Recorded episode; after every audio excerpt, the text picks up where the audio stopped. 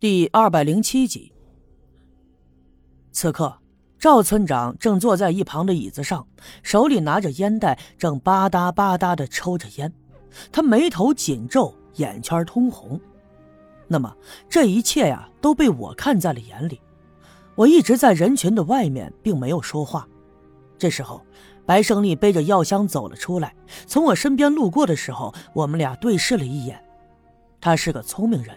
所以，我们之间的交流不需要言语，一个眼神就都明白了彼此的意思。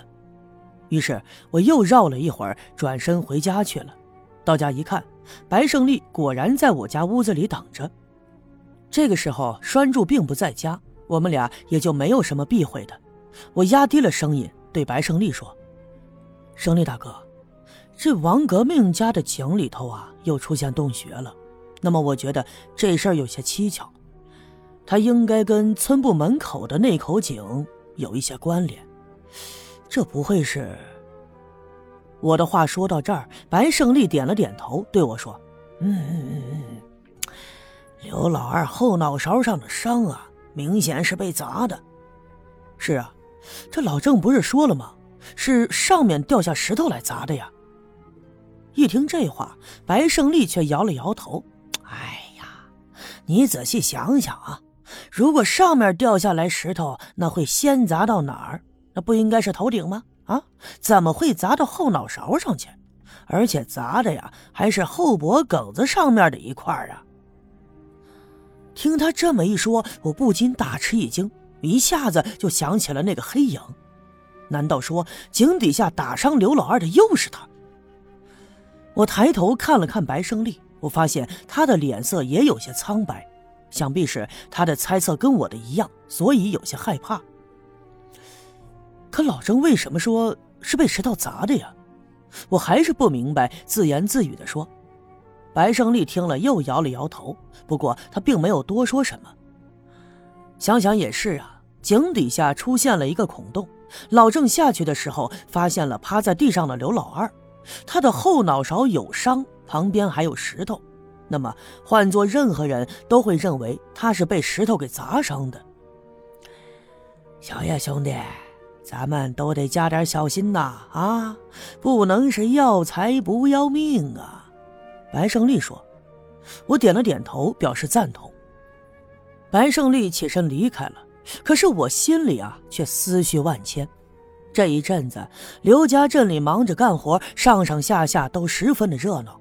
那么，白胜利和刘耀宗也在山上搜寻，但是没有什么新的发现。我也没有查清楚跟陈寡妇好的那个男人他到底是谁，也没有完全的确定他是否跟宝藏有着关系。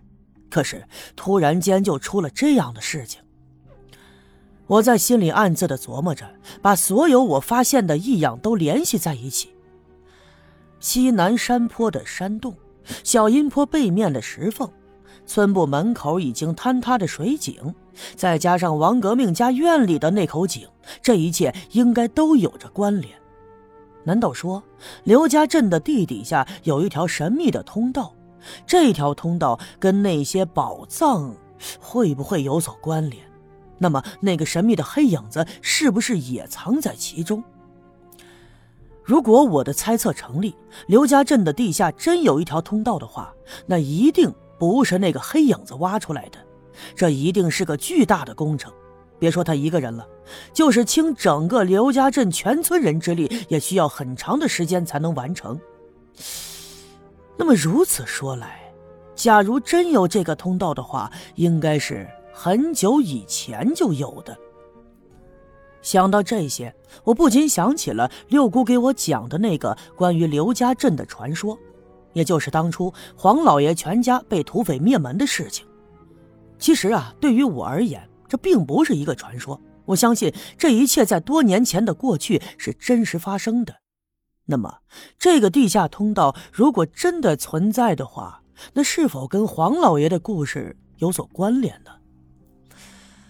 唉，事情越来越复杂了，而实际上也越来越简单。至少我发现了新的头绪，为我下一步的计划多少指明了一些道路。其实啊，想要弄清楚这一切，最便捷的方法就是深入到那个地道里去，看看那下面到底是什么，看看是否有通往那个宝藏的入口。但是啊，这样做会冒极大的风险，因为毕竟到现在为止，我们仍旧不知道那个黑影子是谁。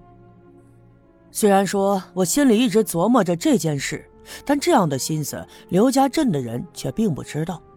对于昨天晚上把王革命从井底下救上来，并且刘老二因此受伤的事儿，在人们的心里头，或许啊，它就是一场意外。那么，王革命的家呢，已经坍塌了，成了一片废墟。赵村长就安排他先住到自己的家里去。而大石碑那边的活计呀，原本是在这一天上午就能干完的。但是没想到发生了王革命和刘老二被砸伤了脑袋的事情，那么这样的话进度就被耽搁了。所有活计都干完的时候，太阳已经偏了西。其实啊，赵村长早已安排准备好了一些鞭炮，就等着竣工以后鸣放鞭炮庆祝一下。不过发生了王革命这样的事情，赵村长去照顾他了，整个下午一直都没有再出来。而刘老二也受了伤，跟着六姑回了家里，所以这事儿啊，也只有老郑来张罗。在他的带领下，人们叮叮咣咣的放了一阵子鞭炮，那么大石碑的活计也算是彻底的干完了。接下来，老郑又张罗着在村部的院子里摆了两桌子酒菜。这几天啊，干活的这些人呢，也都累得够呛。不管怎么说，修缮了大石碑，对于刘家镇来说，那是一件好事儿。明天呢，县城来的那些工匠就要回去了，村里这些干活的年轻人也挨了不少的累，总要庆祝一下吧。大家伙吃吃喝喝，气氛十分的欢愉。而赵金凤没有来，在家里陪着他爹照顾王革命，所以金枝也只吃了两口，就离开了村部，去了赵村长的家。王革命的身体啊，其实没啥大事也没有受什么伤。赵金凤给他熬了点姜汤喝下去，他又昏昏沉沉的睡了一觉，也就好了很多了。不过呀，缓醒过来以后的王革命却有些精神恍惚，这眼珠子呀老是东转西转的，就好像是一直在找什么东西。哎呀，孩子，你这是咋了呀？到底是咋回事啊？啊，你哪儿不舒服呀？赵村长眉头紧皱，表情也十分的紧张，就关切的问。可是王革命却一直紧绷着嘴唇，一声不吭。看他这个样子，把赵村长急得一个劲儿的唉声叹气。